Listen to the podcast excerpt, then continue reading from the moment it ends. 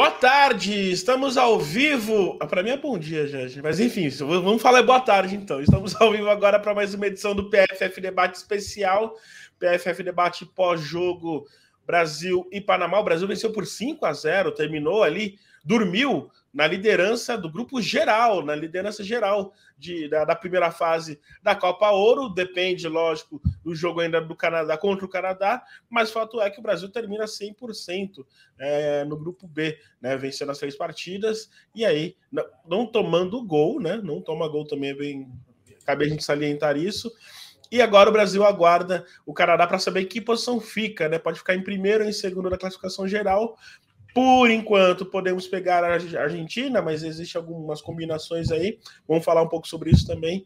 E também a, a, o desempenho da seleção brasileira. Eu sou Rafael Alves, daqui a pouco tem Thaís Viana e tem estreia também, vocês vão saber quem é. é antes, só quero deixar um abraço aqui para o pessoal que já está no chat. Bruno Mioto está aqui com a gente. Ele falou que morreu, mas passa bem. Hoje o Japão venceu a Coreia do Norte com muito sufoco, bem diferente da Austrália, que goleou o Uzbequistão, já era esperado isso, né? Só que eu esperava 10 a 0, né?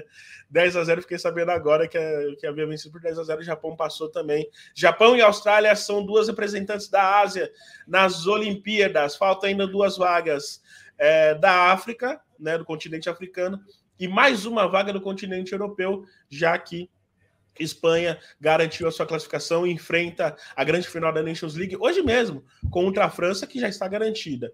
Na outra chave, está, é, Alemanha e Holanda se enfrentam, daí sai a última vaga é, europeia. Mas vamos falar de seleção brasileira. Vou chamar as minhas amigas aqui. Eu já vou apresentar a estreante de hoje, Bárbara Nunes. Vou começar com ela, se me permite. Começar com Bárbara Nunes, ela que faz, vai fazer parte aí gradativamente, né, da equipe de comentaristas do PFF. Bárbara, é um prazer ter você com a gente, seja bem-vinda. Seu destaque inicial e bom dia. Bom dia, gente, um prazer. Estou muito feliz de estar aqui. Bom, bom dia para quem não almoçou, para quem Exato. já almoçou, boa tarde. Essa, essa, é... é... uma, essa é uma polêmica antiga aqui, Bárbara. Exato, exato. É uma divisão, acho que é uma divisão justa, digamos assim. É, o meu destaque do jogo de ontem é que a gente conseguiu fazer gol de cruzamento sem estar impedida. Que era um ponto que eu percebi no primeiro jogo, a Ari fez um gol a partir do cruzamento, estava impedida. No segundo jogo, a Geise fez um gol de cruzamento, estava impedida. Ontem a gente colocou duas bolas para dentro, a partir de dois cruzamentos. Um gol com a Bia Menezes, um gol com a Rafa.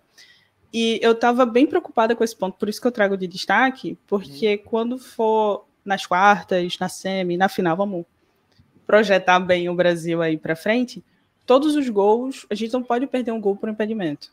Sim. Então, todos os gols são importantes. É importante que a, o posicionamento ofensivo do Brasil colabore nesse, nesse quesito. Perfeito. Acho que seria meu destaque de ontem. De hoje, no caso. Show de bola. É, Thaís, boa. É boa tarde, né? Você almoçou, Thaís?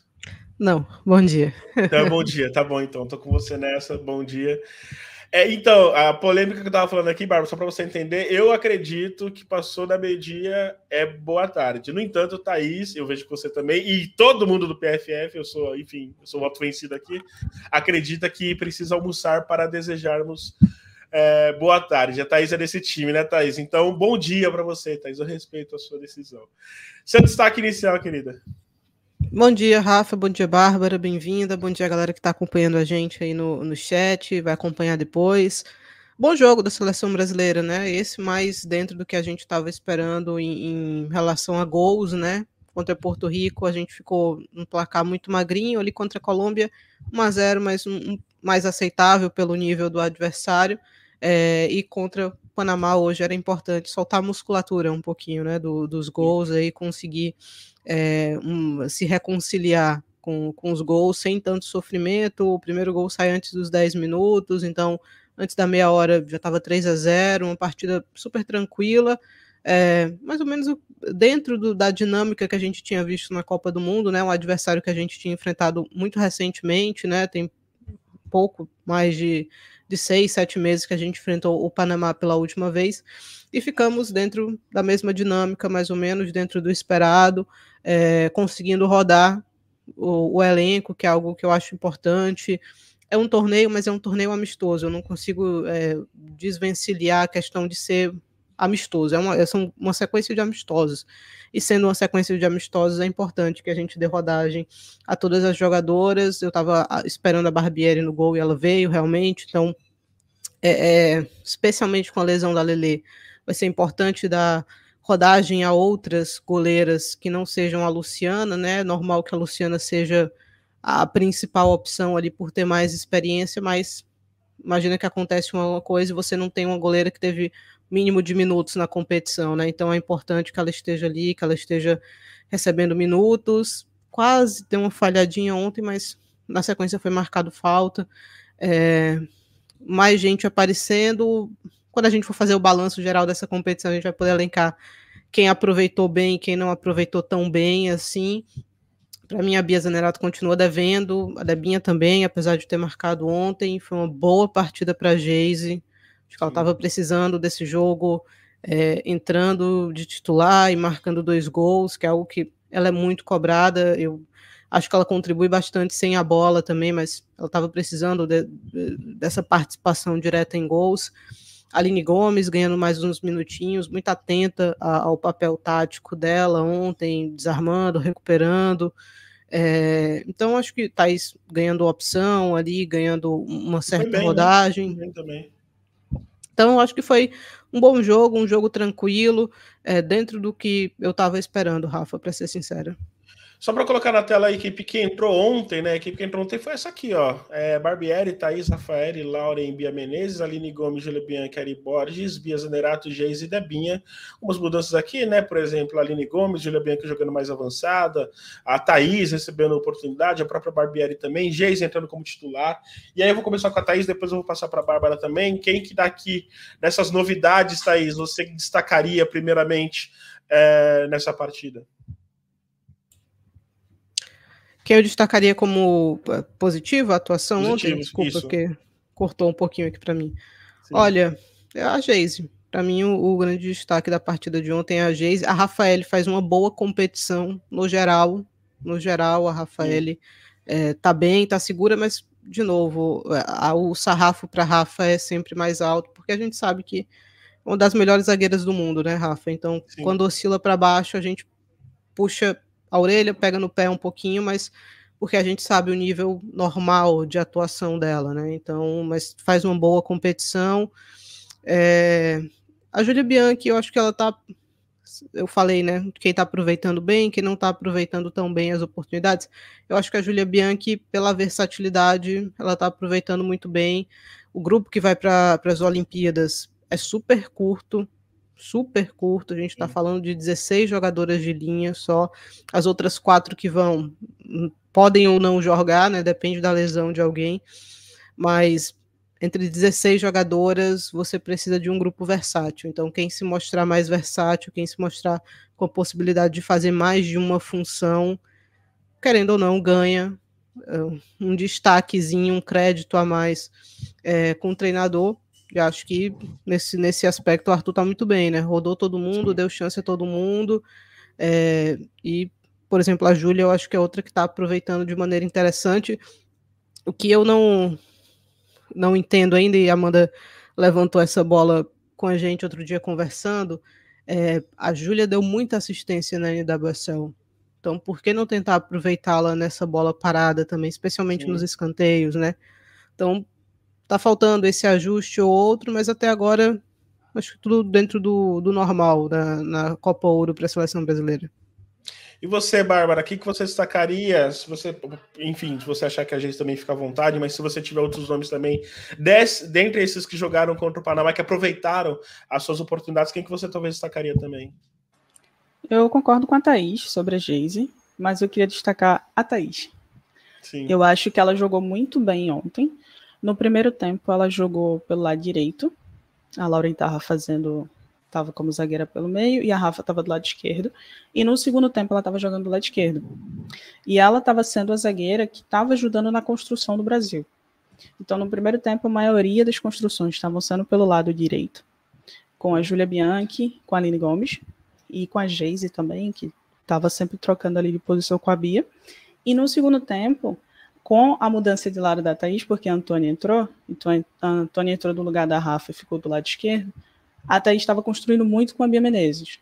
Então eu acho que ela se mostrou bem no jogo, aproveitou bem a oportunidade. Defensivamente teve alguns problemas, mas eu acho que ofensivamente ela foi bem, de maneira geral. Sim. É, eu vou puxar daqui a pouco aqui uh, uma, um trecho da coletiva. vou tentar fazer isso agora, já está aqui já. E Amanda, Amanda esteve mais uma vez na coletiva, lembrando, né, que fomos novamente o único canal é, brasileiro que tivemos é, na coletiva do Arthur Elias. É bom salientar isso, né, Thaís? Porque as pessoas lembrarem que estamos aqui, né? O PFF está Olha, aqui. é bom, Rafa, porque não é um horário confortável para ninguém, mas Exato. quando tem coletivo em outro horário, outros horários aparece mais gente, né? Então Exato. é importante essa cobrança também, né, de outros meios. Hum, eu, eu assisti a coletiva inteira do Arthur. É, uma coletiva em espanhol, basicamente, porque Sim. Amanda foi a única a perguntar em português, a última pergunta que terminou fechando essa, essa coletiva. Tem mais gente, né? A gente está fazendo remoto aqui, tem mais uhum. gente para fazer remoto também, e é importante esses questionamentos, é importante que o treinador seja questionado, porque a gente tem um pouco mais de profundidade em relação ao trabalho dele, né? Sim, e, e é interessante é, falar sobre isso também, porque a Amanda, coitada, ela tava morrendo de sono durante o jogo. E todo até mundo, cheguei a né, falar. Né? É, não, todo, exato, exato. O jogo contra Porto Rico ele apresentou uns fatores ali de estresse que deixou todo Sim. mundo bem acordado até, até o fim. É, não, contra a Colômbia era um, era um grande embate, mas era final de semana também. Esse de ontem foi o mais puxado deles. Né? Foi mais puxado. E eu e via de regra, né, os outros jogos a gente vê no dia seguinte, né? Só que o dos Estados Unidos e México eu acabei vendo, né, ao vivo. E aí, entregar os conteúdos, né, do PFF e tudo mais, fui dormir quase quatro da manhã, ou seja, já tô ali. E aí ontem foi dureza. Eu falei, Amanda, se você quiser, eu vou no seu lugar, né? Não, sei não, não, tô bem, não sei o quê. Mano, ela tava coitada. Ela foi dormir. Era quatro da manhã, a gente tava conversando ainda. Amanda, não é à toa que Amanda é craque, gente. E ela é do PFF. É um orgulho imenso falar isso. Vamos lá. Pergunta da Amanda Viana é feita para o Arthur Elias, né? Você tem destacado, abre aspas, você tem destacado nas suas respostas a questão da consistência durante 90, 100 é, minutos, que é algo que vocês buscam. Você falou depois do jogo contra a Colômbia que uma característica geral de algumas brasileiras é a dificuldade de cumprir essa consistência dentro de uma única partida. Queria que você falasse um pouco sobre as jogadoras que vêm do banco, porque a gente sabe que você tem mudado muito as escalações e não é só um 11 inicial, que, que um, não é só de um 11 inicial que o time é feito. Então, qual é a sua avaliação das jogadoras durante a primeira fase que vieram do banco? Qual é o impacto que elas trouxeram para o time, na sua opinião? E aí a resposta do Arthur, abre aspas para o Arthur. É, isso é um pilar do nosso trabalho também, trabalhar com o grupo o grupo entender que quando a atleta entra na partida, precisa ter um impacto positivo, ela precisa estar tão preparada quanto as, as começaram como titulares. Precisam também entender a história da partida, quais são os espaços, quais são as ameaças que a gente tem tido é, e conseguir contribuir com a equipe para que a equipe evolua, uh, para, que, para que a equipe evolua, perdão. Quando eu faço as trocas, eu acho importante aproveitar a regra do futebol não só para dar oportunidade para mais jogadoras participarem dessa fase de preparação, mas também para manter justamente essa intensidade, o ritmo de jogo que eu quero para a seleção brasileira. Continua, Arthur. Ele cita aqui a Gabi Nunes, se eu não me engano, no primeiro jogo contra Porto Rico, ela entra e é decisiva. No, no, segundo jogo contra a Colômbia, eu gostei do que eu vi em relação a algumas substituições que a gente fez. Acho que contra o Panamá, no caso de ontem, mesmo com o placar mais, já mais elástico, as atletas que, que, entraram conseguiram se conectar bem, manter a nossa proposta, o nosso plano de jogo, de ser uma equipe veloz com a bola, de chegar com bastante atletas na área, criar oportunidades, ter uma pressão, perda rápida e eficiente. É que eu vou dar uma pausa aqui, a gente continua é, na, na, seguindo as aspas depois, mas Thaís, queria que você falasse esse trecho aqui, né? O, o Arthur ele fala muito sobre usar bastante o time, usar, né? E é justificável, já que ele levou tantas peças que, em tese, em tese, não são aquelas peças que a gente estava acostumado a ver, né? É, ele levou bastante gente para testar, né, Rafa? Então, Sim. normal que ele teste e a gente aqui é, nesse ciclo, no ciclo passado, a gente sempre defendeu muitos testes, né? Que teste, que leve as alternativas, que dê minutos, que dê rodagem, é, porque você tem que encontrar soluções ali para as coisas que vão, vão aparecendo, de repente alguém lesiona, então se levou, que jogue, que receba minutos, acho que isso é importante, é um grupo com alguns jovens, por exemplo, por Aline Gomes, não marcou, mas são minutos importantíssimos para ela, né? Para ganhar essa familiaridade, especialmente nesse, nesse nível de enfrentamento. Tudo bem que não foi. A gente ainda não teve um grandíssimo adversário, teve um bom adversário, que é, que é a Colômbia, mas é, aos pouquinhos, cada oportunidade ali é importante para quem está nessa briga por essas vagas até a, as Olimpíadas especialmente lá, essa, essa profundidade de elenco vai ser essencial, né? Como eu falei, 16 jogadoras de linha só. Você jogando uma partida atrás da outra, uma exigência tremenda. É, falando um pouquinho das outras classificadas, a gente tem um tempo já, né, Rafa? Que o pessoal que não sabe, mas a gente já vem pensando nas Olimpíadas e pensando em como vão ser os potes. O sorteio vai ser no dia 20 de março e as coisas já vão ficando mais a gente, a gente já foi tendo a confirmação do que a gente esperava, né? O primeiro pote que vai ter Espanha, França e Estados Unidos, muito provavelmente. Um segundo pote que vai ter Japão, Canadá e mais um europeu que a gente vai descobrir hoje, que vai sair de Alemanha e Holanda. Então, dois potes complicados. O Brasil, muito provavelmente no pote 3, a não ser que o Brasil surpreenda nessa Copa Ouro e de repente consiga vencer os Estados Unidos, por exemplo, ajudaria o Brasil a ganhar pontos importantes ali nessa sequência, mas é o único adversário que somaria uma quantidade de pontos interessantes para a seleção brasileira, né? Que uhum. o Canadá, mais ou menos no mesmo nível ali que o Brasil, é, o México está abaixo, a Colômbia está abaixo, então são vitórias, mesmo que importante para consolidar o grupo, para a divisão de potes e ranking, não interessam tanto. Então o Brasil provavelmente deve ir no grupo no pote 3, junto com a Austrália e Colômbia, e aí você ainda tem um, um quarto pote que vai ter Nova Zelândia, e, e aí as duas africanas. africanas, né? Que vai ser uma entre África do Sul e Nigéria, e a outra que vem de Zâmbia, Marrocos, tem mais umas duas, mas deve ficar entre Zâmbia e Marrocos essa outra vaga. É, é Tunísia e Marrocos, Zâmbia e Gana. Exato. Então, vai ser uma Olimpíada difícil, que desde a primeira fase você dificilmente vai ter uma colher de chá, né? De repente, Sim. se o Marrocos avança, se você pega o Marrocos, talvez você tenha uma partida um pouco mais tranquila ali, mas não é garantia, né? Você pega um grupo com a Nigéria, jogo chato, né? Jogo super Sim. chato, com a Nigéria sendo o rival mais acessível. É aqui, na garganta o tempo todo, né? Então, é, é importante ter essas opções, ter essas alternativas.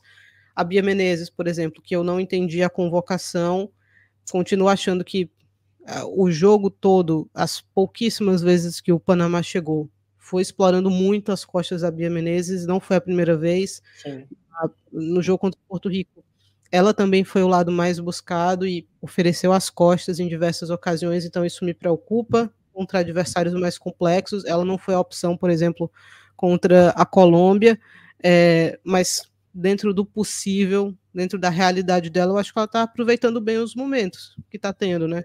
Está subindo, marcou ontem, está conseguindo ser uma peça participativa ali. Acho difícil que faça um, um que entre num corte para as Olimpíadas, mas a parte dela ela está fazendo, né? A parte dela está tá correndo, está se dedicando.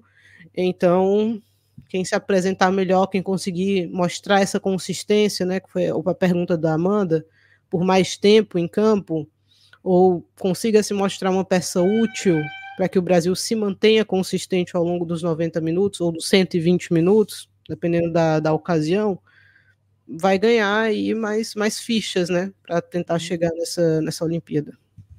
E, e Bárbara, a gente, a Thaís falou, até citou a Bia Menezes. A Bia Menezes, acho que no, no que nem a Bia Thaís disse, acho que ofensivamente falando, ela está aproveitando aí o que o que tem tido de chance. Porém, defensivamente, né, a gente nota aí, num jogo contra a Colômbia, por exemplo, talvez poderemos ter tido mais sustos, em que pese a boa atuação defensiva do Brasil, né? Mas indo nesse, nesse, nessa proposta que eu estava falando com a Thaís, sobre é, valorizar a profundidade de elenco e tudo mais, é, você acha que a visão do Arthur que é meio óbvia, né, pelas circunstâncias, né, de ser um teste e tudo mais, é uma visão, é, é algo que está sendo condizente com o que ele já estava propondo já há algum tempo? Acho que sim. Uh, em alguns momentos, as pessoas comentaram bastante sobre alguns nomes que chegaram na seleção e tal. Acho que em todas as, em todas as convocações teve algum nome que foi surpresa, uhum. para o bem ou para o mal, dependendo de como a pessoa ver o jogo, uh, mas eu acho que pra, na Copa Ouro as, as reservas elas estão conseguindo entrar e estão funcionando. Eu acho que no jogo contra a Colômbia não funcionou tão bem a troca no ataque. Sim. O Brasil perdeu bastante quando a gente fez as trocas no ataque e tudo mais. Mas ontem era o jogo de colocar as reservas. Porque é muito difícil colocar é, não, não, sei, Bia Menezes contra os Estados Unidos, por exemplo. Se a gente já sabe a fragilidade defensiva que ela tem, a gente sabe que Yasmin pode fechar melhor ali como ala. Então, ontem era o, o, o jogo dos testes, na uhum. minha visão. E eu acho que algumas delas aproveitaram bem. Talvez se tiver, eu queria que tivesse dado mais tempo para Yaya. Acho que seria interessante se ela tivesse tido mais tempo, ela entrou no finalzinho do jogo contra a Colômbia, se não me engano. Sim. E ela não teve tanto tempo ontem também. Uh, eu acho que ela poderia agregar bastante. Algumas pessoas tiveram mais minutos que outras, ou pela confiança do treinador, ou por já ter mais tempo na seleção, pel pela questão que seja, sabe? Uhum. Mas no final do dia, eu acho que Arthur está conseguindo fazer mudanças e que as jogadoras estão conseguindo entrar e responder junto com essas mudanças. Então elas mantêm uma, uma consistência tática, com mais habilidade ou menos habilidade, mas conseguem manter uma leitura tática do que precisa ser feito. Aí o, a gente não sente o time mudar tanto. Sim. Não sei é, se vocês concordam comigo. Não, sim, sim. É, eu, daqui a pouco até vou. Me surgiu um outro assunto também que vale a gente ressaltar, né? O pessoal viu o pessoal falando da, da Bezanerata aqui, mas eu queria aproveitar para falar sobre isso em relação a Ari. Né? A Ari teve uma chance novamente ontem e não foi bem de novo, né, Thaís? Não está sendo uma bo um bom início de temporada para Ari, né? Não, mas eu acho que a gente é um filme meio que repetido, né, Rafa? Assim, na, na She Believes do ano passado também foi uma competição, foi uma negação da Ari por boa parte do tempo. É, começo de temporada, ela é um atleta que tem mostrado uma dificuldade nesses, nesse mês inicial, né? De apresentar um nível competitivo legal. Uhum. Então, pelo que já entregou, pelo que vem entregando recentemente, eu acho que dá para dar essa colher de chá aí para Ari Borges. Não, não deixar de cobrar, obviamente, mas eu acho que é, a gente vai entendendo mais ou menos que é uma jogadora que no, no começo ali ela tem muita dificuldade, no começo do ano, quando tá com mais gás, ela é mais participativa, ela participa melhor dessa construção, ela parece mais como uma peça para finalizar, e isso eu tô sentindo falta dela nesse, nesse começo de trabalho, né, do Arthur ali, que ela apareça mais dentro da área, marcou um gol que foi impedido contra Porto Rico, é verdade, mas é, é uma presença que eu sinto falta. Essa presença uhum. dela ali, ela ser mais influente no jogo. Mas, de novo, eu acho que é, é, ela é por questão de, de começo de temporada. Você pode falar, ah, mas e a Bia e a Debinha? Jogadoras muito mais experientes, né? As duas Sim. com 30 anos já. Eu ia fazer então, esse paralelo, inclusive. Eu ia fazer esse paralelo. Comparado às duas, né? Desculpa te é, a Bia, a Bia é para mim, assim, vence, quem venceu e quem perdeu até o momento nessa primeira fase, a Bia, a Bia perdeu, assim, Muito. em oportunidades, porque dois, dois, não, três adversários que com o porte físico que a Bia tem, a gente sabe que nem sempre ela utiliza da melhor maneira, mas era adversários para ela deitar e rolar, né? É muito mais forte do que as jogadoras do Porto Rico, que as jogadoras do Panamá a Bia estava perdendo no corpo ontem para as jogadoras do Panamá. assim, não foi a única. Bia Menezes também, contra o Porto Rico, perdeu no corpo para alguns jogadores de Porto Rico. Eu não acho aceitável. Eu não acho de, aceitável de maneira alguma. Então, é, são jogadores. A Bia, especialmente, eu estou extremamente curiosa para ver o começo da temporada da NWSL. Para entender como é que ela vai ser utilizada. Porque uhum. Talvez eles tenham na mente uma centroavante. Não é exatamente o papel da Bia, o melhor papel da Bia, né? Ela joga melhor quando ela chega de trás do que ela para fazer esse pivô e tal, porque como eu falei, ela apesar de ter o físico para isso, poucas vezes ela usa essa imposição é, de uma maneira super interessante. Então, vai ser, vai ser curioso ver essa adaptação dela na liga, mas caso se adapte, aí eu acho que ela vai ganhar bastante. Mas é o momento na Copa Ouro, pouco, muito pouco dela. A Debinha com dificuldade tremenda de tomar boas decisões, né? tomada de decisão da Debinha nessa competição até o momento assim é lamentável. lamentável. Eu acho que não é de hoje também, viu, Thaís? Acho que não é de hoje.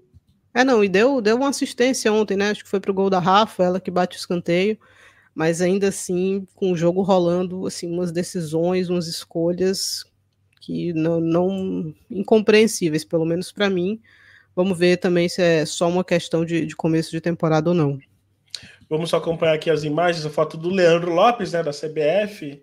É, essas imagens estão no Flickr da CBF, então a gente deixa aqui a imagem enquanto eu passo para Babi também. Babi, semana passada a gente falava sobre isso, e aí para a gente fazer um paralelo também que é importante, né? Entre Ari, que eu citei aqui, e aí eu fazer um paralelo, por exemplo, com a Bia Zanerato. Ari, você, você primeiro que você tem esse porém, né? Que você, que você imagina, a gente, a gente tem notado que o início de temporada dela sempre tinha essa, essa dificuldade que ela encontrava. No entanto, a gente nota que a Ari entrega mais, né? Entrega muito mais. Quando ela está é, num bom nível, ela entrega muito mais. E aí a gente falava semana passada sobre Bia Zanerato no sentido de já faz algum tempo, e já e for, na, na minha mente, na minha lembrança, foram poucas vezes que eu vi a Bia sendo decisiva para ter a, a, a para justificar a, a, a, titularidade que ela tem na seleção. Né? Decisiva pela seleção, né? Pela seleção, claro. E aí a gente estava falando sobre isso. E aí é um paralelo, né, sobre essas duas atletas. A Ari, que você sabe que ela que, sabe que o teto dela pode ser maior do que no começo de temporada.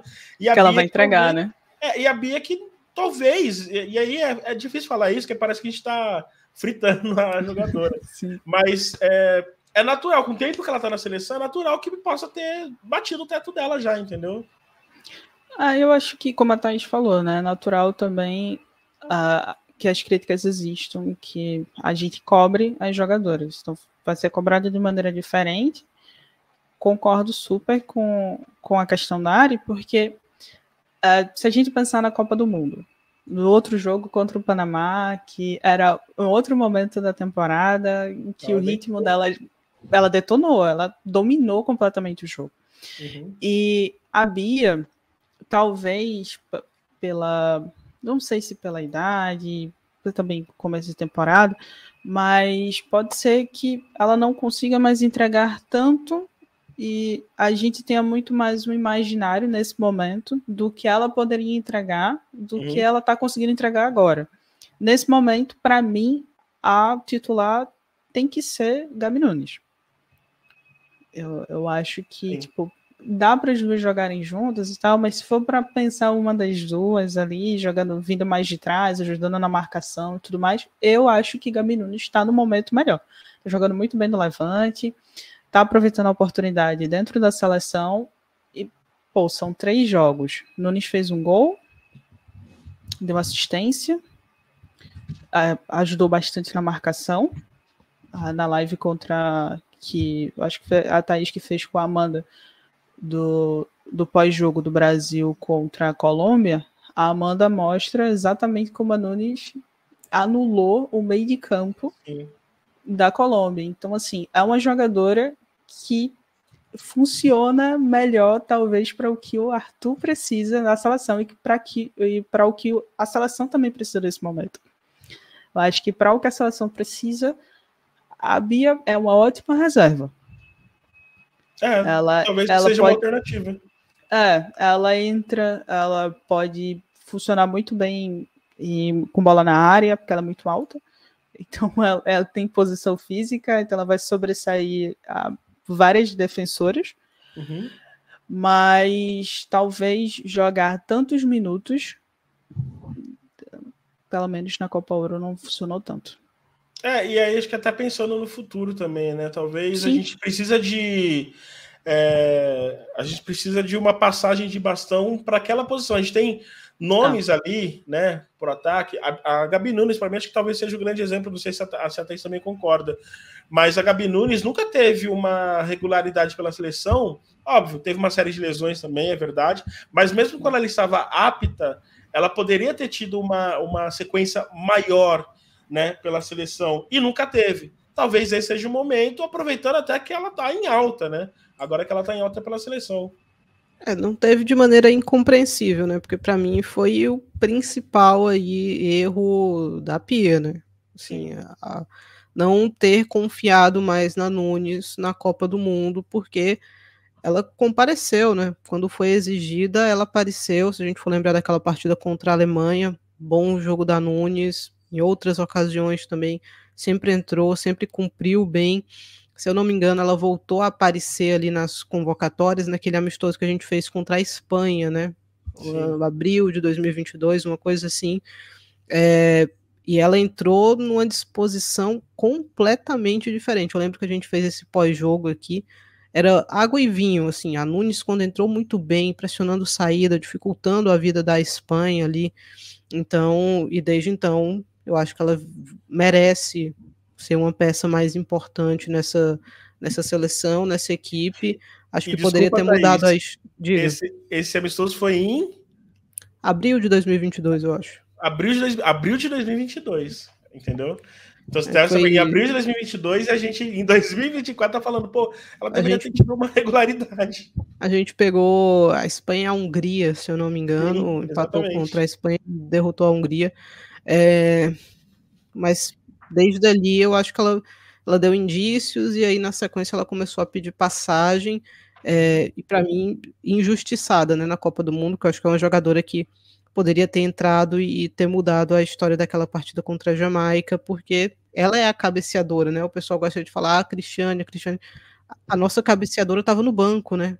Se você ia cruzar aquela bola na área, era para Gabi Nunes estar tá em campo a, ali. A própria Pia falou isso, né? Em coletiva. Exato. Então, por alguma razão, por alguma razão não aconteceu. Ali faltou a confiança da, da treinadora na atleta.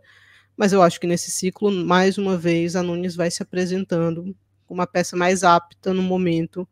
É, e espero que consiga, né? A gente, óbvio que agora, essa primeira fase, como eu falei, é uma fase de muitos testes, de chegada de equipe, de dar rodagem a todo mundo. Agora a gente vai para o mata-mata. A tendência é que o primeiro jogo seja extremamente acessível ainda. Provavelmente o Brasil vai pegar a Argentina. É um jogo fácil, né? Assim, mesmo com todo o respeito possível à seleção argentina. Eu, é uma eu tenho, eu tenho um asterisco sobre isso, mas seguimos. É uma partida tranquila, né, Rafa? É uma seleção Sim. que. Uma primeira fase complicada. É, uhum. Independente de quem joga, independente da formação. Então, essas quartas de final devem ser um pouquinho uma continuação ainda dessa primeira fase, talvez já escalando mais ou menos o time titular, mas na segunda etapa dando rodagem, dando minutos a outras jogadoras. E aí, semifinal e quem sabe uma final, vamos ver o que acontece. Eu acho que pelas oscilações da seleção norte-americana, essa Copa Ouro está super aberta, né?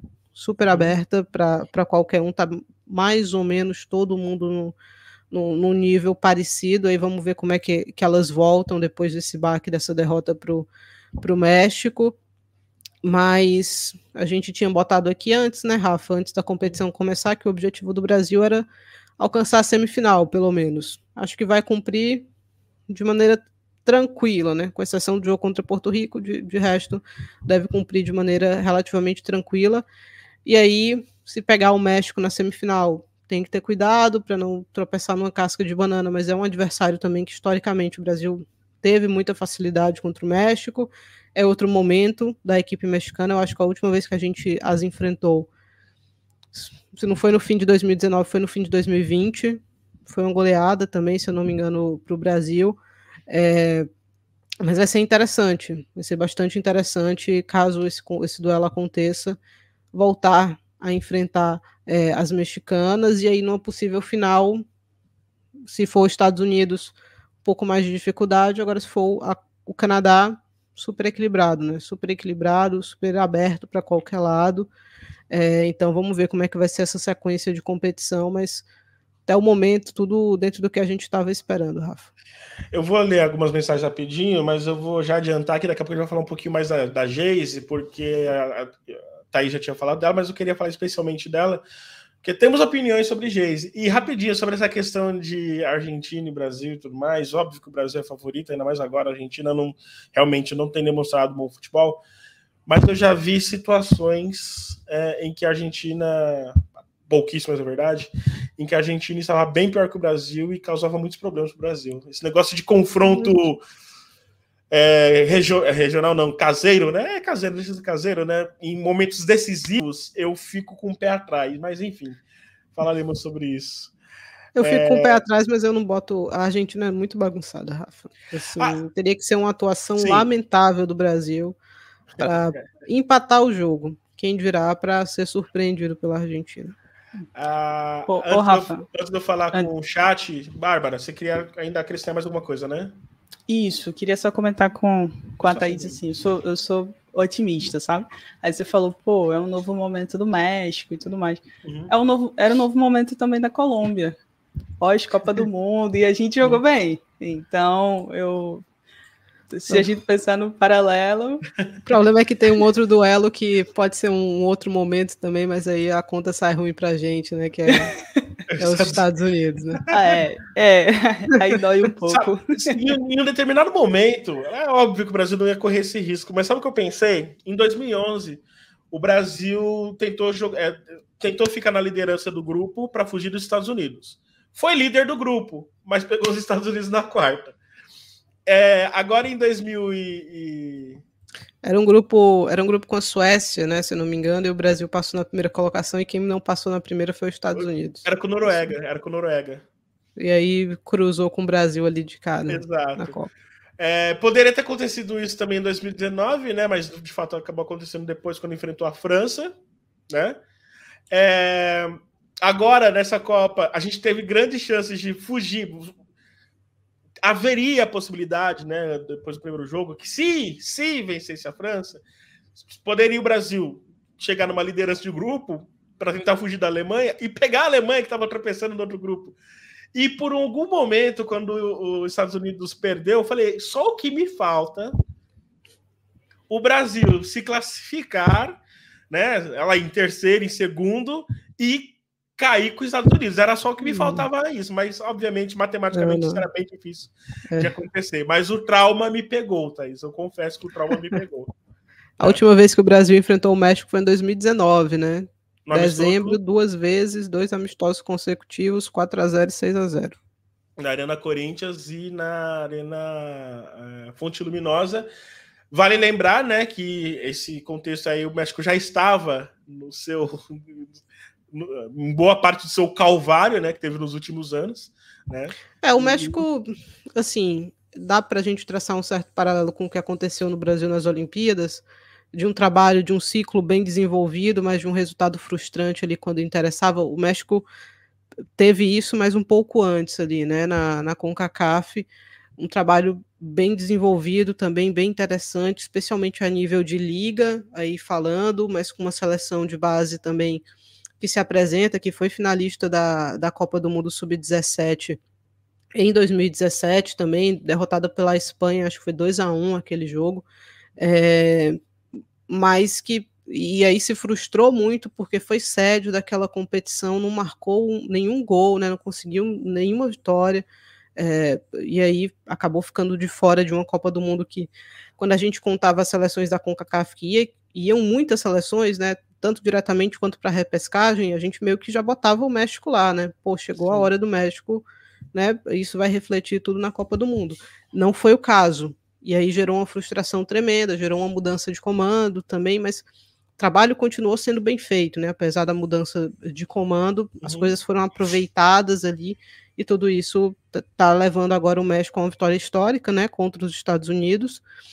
Primeiro, é, e eu acho que era importante para ser uma confiança, mas é uma seleção que oscila muito. Tropeça no Argentina que não era para tropeçar, né? Mas depois vai lá e vence os Estados Unidos com autoridade. Então, e você falou bem, Thaís, é, Thaís daqui a pouco já volta. Thaís falou bem, é, acho que foi ontem ou anteontem, que citou a Liga, né? Mas a base também foi muito importante nisso, né? Vamos lembrar que aquela, aquele título é, de 2018, se não me engano, da Espanha, acho que foi 2018, o pessoal pode me confirmar, foi diante do México, né?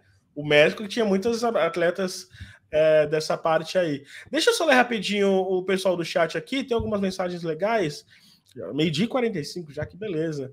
É, o Homem do Norte, belo nome, o Homem do Norte falando que a Bia Zenerato estava sumida do jogo, isso não pode acontecer. O Daniel, é, será que foi a primeira vez que o Arthur Elias inicia uma partida como jogadora do Corinthians no time titular desde 2016? Sim, sim. É verdade, cara, não tinha pensado nisso não. Vou até pegar a lista de novo aqui. Eu não tinha pensado nisso. Boa. É, só para você entender, Bárbara, aqui a gente gosta de, principalmente eu, o, o, o Eduardo, Eduardo, curiosidades que a gente julga inútil, mas não são inúteis, na verdade. E essa daí eu gostei.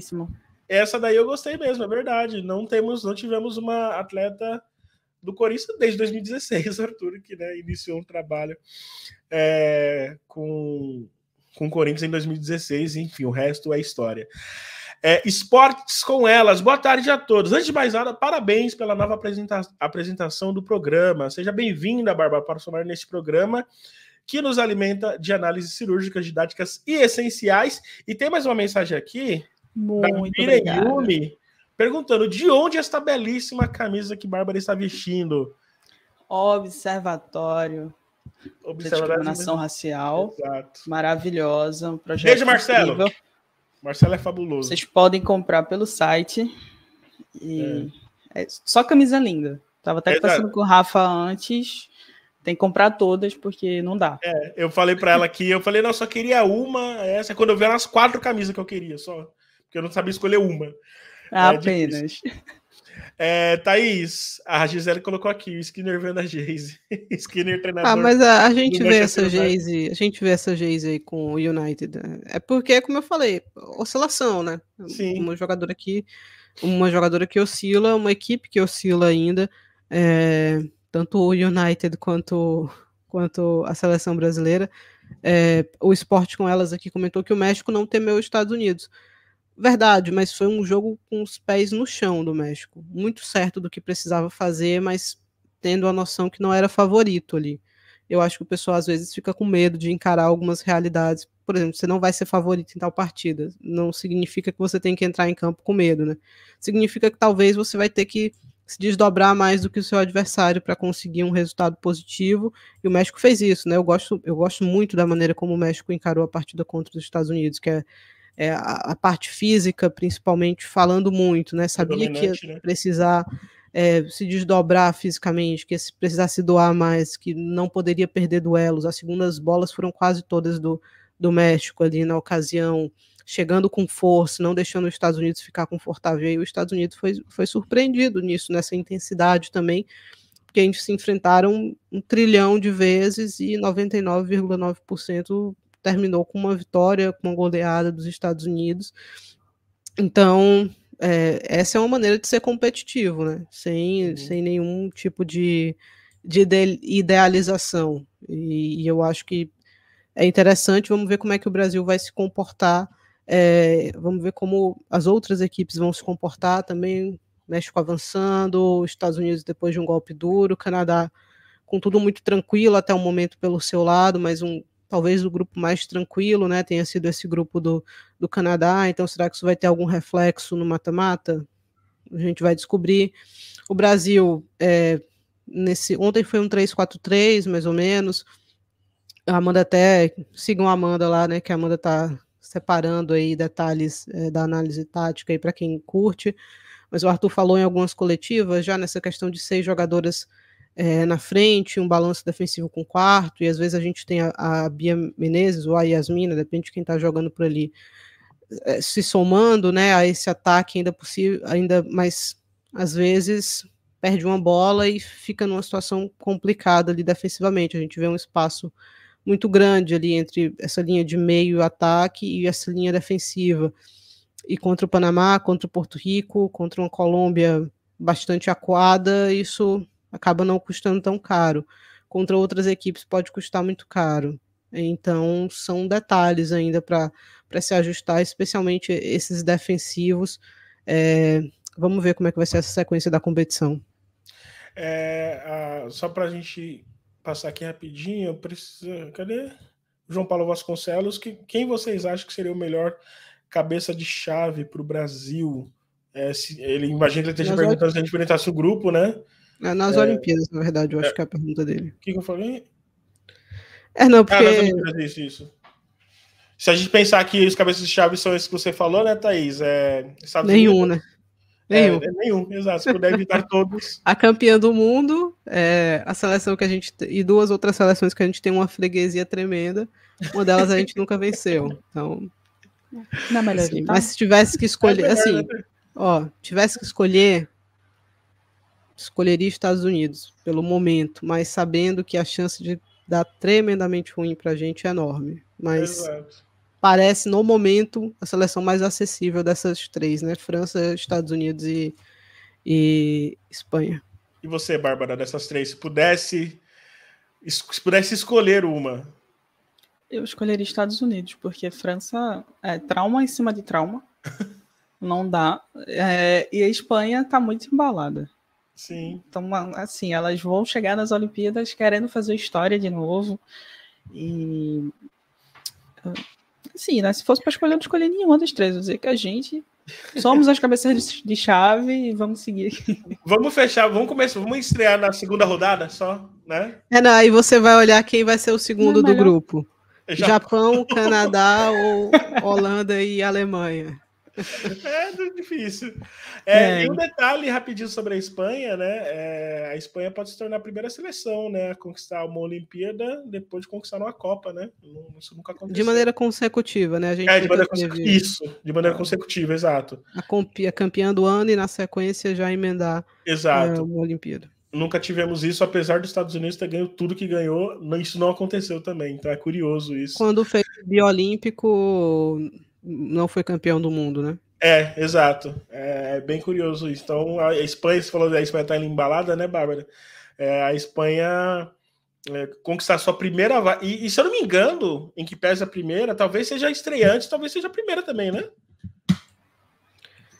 Não, eu não vou ter esse dado. Eu Rafa. acho se a, se a uma primeira vez um estreante leva, né? Caso da primeira leve. edição, né? Que obviamente todo mundo é estreante. Exato. Mas eu, eu não tenho esse dado. A gente pode pesquisar para trazer aí depois, mas. Eu vou dar uma pesquisada. Vamos para a nossa reta final, só para falar rapidinho da Geise, porque eu sugeri esse assunto. A, a, a, a Thaís já deu um, né, um prêmio, mas ela pode falar também sobre isso. É, o, o Bruno Mioto ele falou que a Alemanha ganhou 96, né? É, e foi campeão do mundo em 99, mas a gente se refere. Verdade, a ordem foi invertida, tinha que ter ganhado 95 e ganhado Exato. 96. É, anos consecutivos que a gente tem, tem, é, tem falado. É... Ah, só um abraço rapidinho, desculpa. Marcos Teles também que mandou uma mensagem bem legal pra gente. Acompanha o perfil da Bárbara dela nas redes sociais. Tem muito conteúdo da análise de futebol feminino, vale muito acompanhar. Tá aí, então, a Bárbara ah, ela tem qualquer. Depois, no final, você, separa aí pra passar seus arrobas, tá, Bárbara? Beleza, fechado. A pessoa vai seguir lá. Mas enfim, é, a gente tá falando da Geise, Bárbara, e uma coisa, uma questão, e aí Thais pode falar também sobre isso, uma questão que me chama a atenção é que, em que pese a fase que não seja tão boa na seleção, eu tenho a impressão e a gente falou isso lá no Morumbi também, né, Thaís? A gente conversou sobre isso lá no Morumbi. Eu tenho a impressão que às vezes a, a, a Geise ela é cobrada demasiadamente. Né? Temos outros nomes aí, citamos alguns já, que talvez já há um tempo não entregue tanto, mas a Geise acaba recebendo é, mais mais peso às vezes, né? E acho que tem uma questão desmedida aí. Você concorda com isso também? Você acha que é assim também? E novamente, né? Em que pese que na seleção ela tem uma fase irregular. Isso aí a gente concorda. É, mas como você falou, outras tantas jogadoras têm fases irregulares e, e não sei se é, por exemplo, a Zanerato, que é, foi um outro foco aqui né, dessa live por muito tempo. É, não sei se é pela proximidade da mídia com a jogava aqui no país, né? Tava mais próximo ali, e eu acho que não sei se estava mais fresco na mente de todo mundo também as atuações semana a semana, e isso apoupou de algumas críticas, especialmente da mídia mais tradicional. É, e da Geise não, né? Porque a Geise estava jogando no Barcelona on, antes, né? E tinha uma pompa enorme, mas não é a mesma coisa, o acesso, né? A facilidade do acesso não é a mesma. Agora está na Inglaterra e uma vive uma fase um pouco mais irregular. Então, mas eu, eu concordo com você. Eu acho que as críticas são desmedidas e a, a gente, de maneira geral, né? Não a gente do PFF que a gente aqui valoriza bastante, mas é, como mídia nacional, às vezes não valoriza tanto esse jogador que trabalha muito sem a bola, né? Que, uhum. que tá ali se doando, correndo, se dedicando. É, e às vezes perdeu gols sim, que não poderia perder. Especialmente aqueles, mesmo, né? é, aqueles jogos ali contra o segundo jogo contra o Japão. É, não poderia perder aqueles gols que ela perdeu, mas faz parte, faz parte do futebol também. Então, tem 25 anos, a Geise, se eu não me engano, é, acho mais aceitável alguns erros do que de jogadores de mais de 30, né? Sim. E você, Bárbara, o que, que você acha em relação a isso também? É a questão da Geise? É, ela tem 25, faz 26 agora em março. Eu acho que é de medida, deu para sentir uh, o quanto isso afeta ela na coletiva logo depois, né, na resposta que ela, que ela deu. E ela falou não só da seleção, ela falou do clube também. Então já dá para sentir como é o dia a dia de cobranças em cima dela. Ela ontem, eu acho que foi o ponto de desequilíbrio no, no ataque brasileiro era o menos, o menos óbvio. Então, nos outros dois jogos, a gente estava atacando muito profundidade, e ela era a pessoa on, ontem, hoje, enfim, no jogo contra o Panamá, que estava. É porque depois que eu dormi já virou dia. É... no jogo contra o Panamá, que driblava. Então, que estava tentando fazer jogadas diferentes, puxando marcação, deixando as companheiras em uma situação com, com mais possibilidade, mais espaço para o chute, porque se a gente assistir o jogo, quando o Brasil pisava na área, tinha momentos que tinham oito jogadoras do Panamá. Sim. Então, assim, os, os, espaços eles precisavam ser criados por alguém. E ela estava puxando e ela estava fazendo esse, esse papel. É, só tem 25 anos, né? Eu sei que ela joga no grande clube e, e jogou em outro grande clube também, mas às vezes é importante pesar por toda a questão psicológica e que está sendo debatida nos últimos anos, como é, essa pressão afeta os atletas, as atletas, o quanto as pessoas conseguem responder em campo ou não. Sim. E aí, nesse contexto, né? E aí você falou, você citou um ponto ontem que foi da entrevista, né? Ela tem uma hora que ela fala assim: Ah, eu sei que eu não tô bem, e aí até conversei com a Amanda, né? A minha preocupação nisso, ela, ela ouvir tanto isso, acreditar, ao ponto dela achar Absorver, mesmo que ela não tá né? tá bem. Exato. Sim. Sendo que ela, que nem no, no, no, Manchester United, eu acho que ela faz uma boa temporada. A Thaís acompanha até mais, até pode até falar. É, mas imagino que ela tenha citado esse, isso no que se refere à seleção brasileira. Mas ainda assim, como você disse, e como a Thaís também disse, né? A gente não costuma valorizar ou não costuma até é, salientar, né, atletas que também fazem um trabalho sem a bola, né? A gente quer muito aquela atleta que participa do jogo, que aparece, que faz o gol, não sei o quê. E a Geise é uma dessas atletas. Eu acho que o mesmo aconteceu com a Ludmilla, né? Em algum determinado momento, a Ludmilla era essa atleta que fazia muito bem esse jogo de, de é, subir essa primeira linha, né? De atacar ali quem estava com a bola lá no campo de defesa né? Só que com a bola no pé, quando era para definir, ela tomava decisões erradas, né? Tinha muita essa questão da finalização. Algo guardado as proporções parecido com a Geis, inclusive, né? E, parecido, e... mas jogadoras de perfil diferente. Assim, não, né? completamente. A, é, a, a, se... a Ludmilla é a setinha para cima, aperta o acelerador e vai, né? É, se, se a Ela Tune também não vivesse, não vivesse uma fase tão miserável, talvez a Geise tivesse melhores números aí nessa, nessa temporada, porque desperdiçou algumas, alguns bons passes da, da Geise ao longo do ano. Mas é isso, Rafa, adaptação em país diferente, idioma diferente, estava uhum. algum tempo na Espanha já, então eu acho essa oscilação normal, uma equipe como o United que perdeu muitas peças importantes de uma temporada para outra, é, então, o Skinner está tentando encaixar as peças dele, nem sempre com o acerto mais interessante, mas está tentando. E essa oscilação, querendo ou não, reflete um pouco na seleção brasileira, né?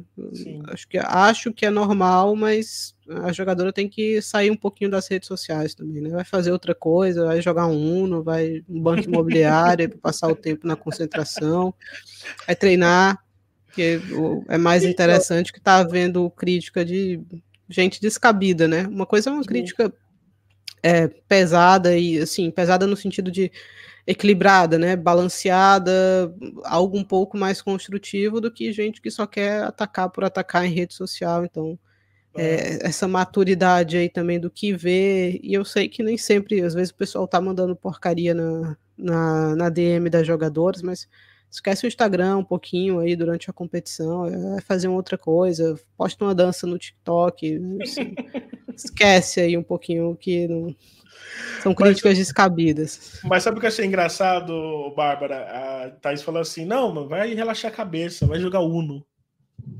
Exatamente. Um Sabe, buraco. Vai, vai ser jovem.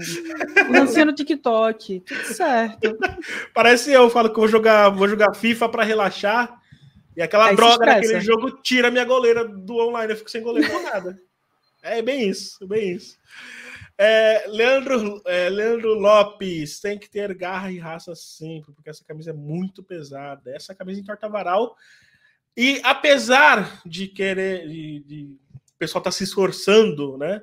Essa camisa ainda é muito grande, muito grande. Rapidinho, mudando um pouquinho de assunto de terminar. Aqui, o Hit Lavert que me segue, sempre gosto de falar isso, gosto de me gabar nisso. Hit Lavert e, e Thaís Viviane. Thaís Viviane me segue, gente. Olha isso, como assim? é, é, o Hit Lavert ele coloca aqui, né? As equipes já estão classificadas. Tivemos mais duas confirmações hoje, a Austrália e o Japão, tá? E aí restam mais três vagas. Uma da Europa, que está entre Holanda e Alemanha, o jogo hoje à tarde, às 16h45. É, Nigéria e África do Sul já estão classificadas é, entre as africanas, mas. É, e aí vai, essa, vou ter outras duas, outras duas vagas para fazer Essa final, né? definição né? aí só em abril, se eu não me engano. Essa Exato. definição aí das africanas de quem quais serão as duas seleções que vêm de lá. Isso, Zambia e Gana se enfrentam. O Zambia venceu a primeira partida por 1 a 0 é, Tunísia e Marrocos também se enfrentam na partida da volta. O Marrocos venceu fora de casa por 2 a 1 Então, Zâmbia e Marrocos encaminhadas aí. E aí, só lá em abril, teremos a definição né, entre as duas equipes. É, entre as, essas quatro equipes, duas vão sobrar e vão para os Jogos Olímpicos. É, lembra, de, de, é, destaques, não, recados, recados, vamos lá. No chat, aí no chat, você que é novo aqui, tá chegando agora, primeiro se inscreva, verifique se você está inscrito. Falta poucas pessoas para a gente chegar a 3 mil é, inscritos no YouTube. A última contagem que eu fiz foi 2.920, então faltam 80 pessoas. Né? É, então verifica se você está inscrito. 60% das pessoas que assistem assiduamente o PFF não são inscritas. E eu entendo porque eu também me esqueço de inscrever em alguns canais. Então verifique e se inscreva. Deixa, Deixa o like. like importantíssimo. Você que é novo, chegou aqui, foi porque alguém deixou o like, então é natural. Compartilha, ajude bastante. Tem o Pix do Planeta Futebol Feminino aqui, se você né, considere doar qualquer quantia, isso nos ajuda bastante. E tem no chat o link do canal de transmissão do Planeta Futebol Feminino no WhatsApp. Esse canal a gente espera que em breve seja o nosso principal contato com a nossa audiência. Assim, a gente não fica dependendo somente dos algoritmos falhos das redes sociais. Por que, que eu falo falho? Eu sempre gosto de dar esse exemplo no Instagram. A gente conseguiu quase 50 mil seguidores de forma orgânica, mas 7, 8, 12, 15% das pessoas recebem constantemente as nossas atualizações. Então. Elon Musk! Elon Musk não. Quem que é o do, do Facebook? É o Mark Zuckerberg. Mark, Zuckerberg. Mark Zuckerberg. Você não vai acabar com o meu canal, não. Beleza? É, últimas mensagens. O Bruno Mioto manda o Seja Bem-vindo, Bárbara.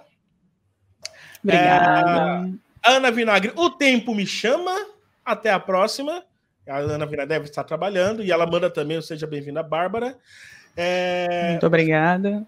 O Bruno Mioto, eu sou mestre no Uno, Lucas. O Lucas falou que joga Uno e o Bruno Mioto é mestre. Quando eu for para Araraquara, eu não espero menos do que uma jogatina, Bruno. Só isso que eu digo. Não espero menos do que uma jogatina de Uno. É, futebol masculino e feminino também aparece aqui com a gente também. Ideológica, Japão e Austrália estão nos Jogos Olímpicos de Paris.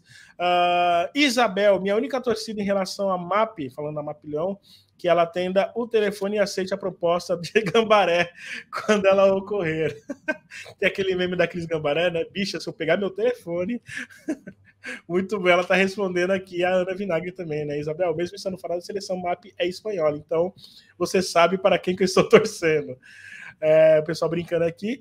É isso, para finalizar rapidinho, eu gosto, eu vou, eu vou batizar a Bárbara, Thaís. Eu gosto de colocar o pessoal na fogueira certo? Ai, Deus. Então, palpites com placar, sem ficar em cima do muro. Okay. Palpites. É, ela ficou com medo, viu? Ela achou que era outra coisa. Primeiro, Holanda e Alemanha. Quem vence, quem vai para as Olimpíadas e qual o resultado? Eu acho que. Lembrando que em caso de empate tem prorrogação em pênalti, né? Não, eu vou, vou dar dois resultados sem empate. Aí, boa, gostei. Ó, Vamos lá. Então eu acho que vai ser 2 a 1 para a Holanda. Tô com você. 2 a 1 para a Holanda. E o próximo a Espanha e França final da Nations League. Espanha ganha. Quanto? Espanha. ou 3 a 2 ou 2 a 1, mas vai ser jogo apertado, vai é. ter gol dos dois lados e vai ser emoção. Eu tô torcendo para a Espanha.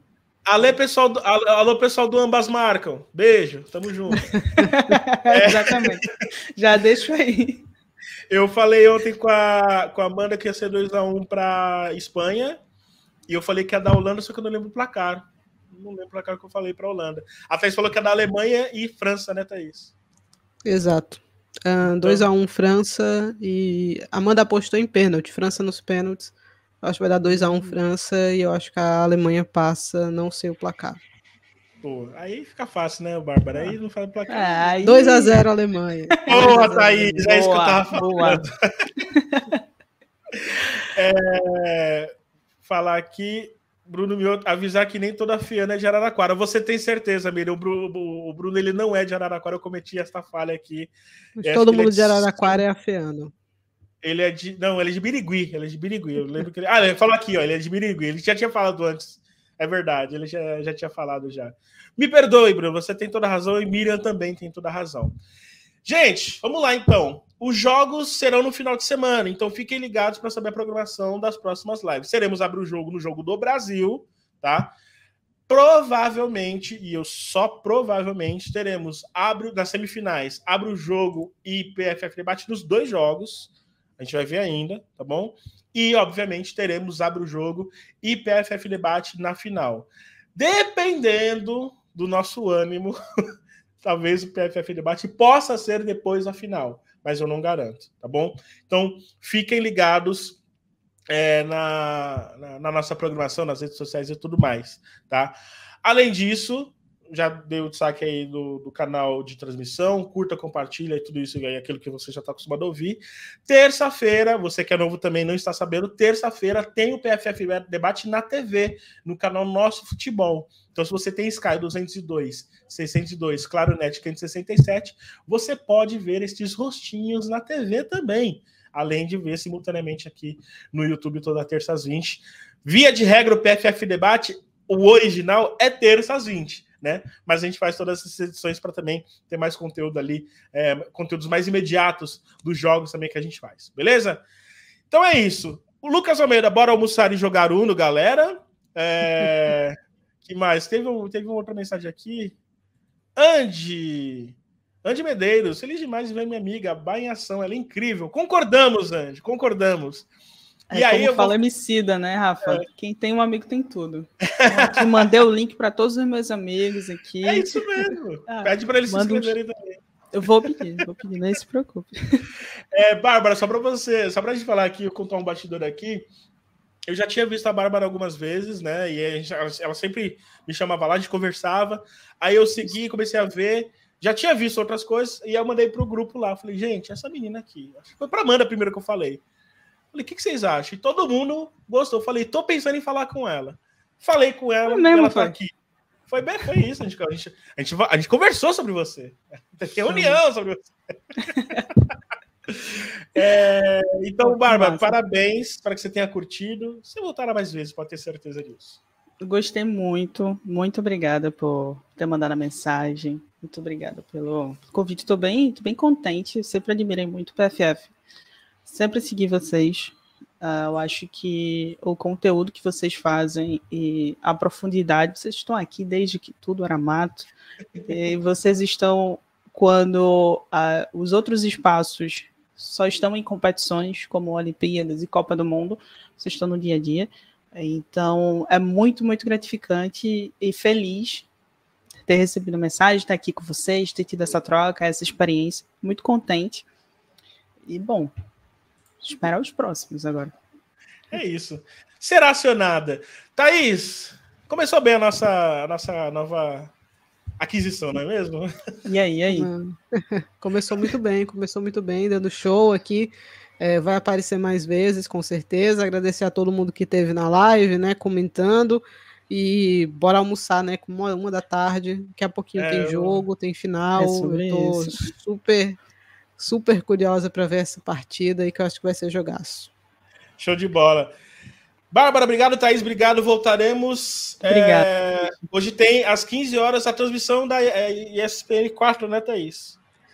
2, eu acho. ESPN 2, ESPN 2, isso mesmo. ESPN 2, Star portanto. Plus. Star, Star Plus, Star Plus você tem Star Plus, claro.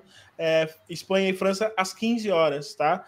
No caso de Holanda e Alemanha, a gente vai ter que fazer aquele nosso jeitinho, né, Thaís? Eu, no caso, vou ver depois, né? Porque essa hora eu vou estar saindo aqui para o trabalho, mas. Depois, lá no YouTube, eu espero que tenha um canal que trabalhe bastante aí, né? Porque não for com um ele. Beijo, não com ninguém. Adoramos vocês. beijão. Cheiro, gente. Então é isso, gente. Eu sou Rafael Alves, Fico Thais Viviane e Bárbara Nunes. Sigam nas redes sociais. Até a próxima. Um beijão, um bom almoço e vamos comer. Tchau. Tchau, gente.